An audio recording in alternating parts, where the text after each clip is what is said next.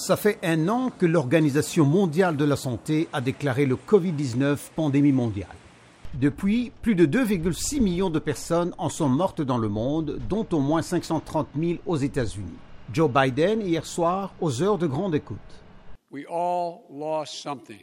Nous avons tous perdu quelque chose. Une souffrance collective, un sacrifice collectif, une année de perte de vie et des pertes de vie pour nous tous. Dans son premier discours hier soir, au 50e jour de son mandat, le président Joe Biden a décrit les mesures que son administration prend pour vaincre le coronavirus, notamment en dépassant son propre objectif de 100 millions de vaccins au cours de ces 100 premiers jours.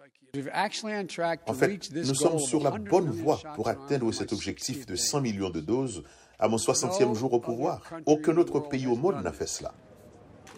Biden a déclaré avoir ordonné à tous les États de rendre les vaccins accessibles à tous les adultes américains d'ici le 1er mai mais il fait face à un certain nombre de défis, dont la méfiance de certains Américains à se faire vacciner et le gouvernement de certains États qui préfèrent ignorer les directives fédérales en matière de santé.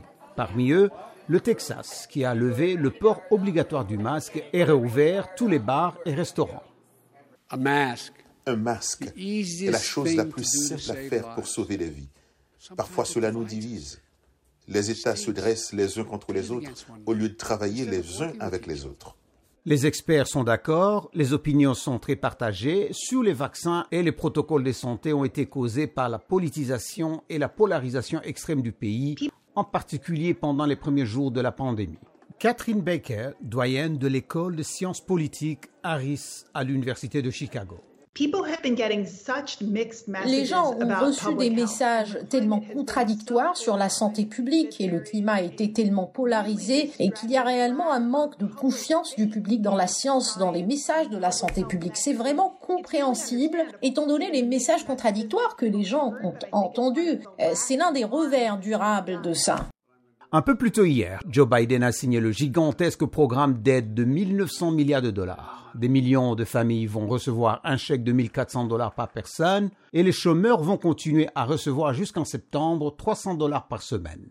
Ce projet de loi a été adopté par le Sénat et cette semaine par la Chambre de représentants sans soutien des républicains. Kevin McCarthy est le chef de la minorité républicaine à la Chambre.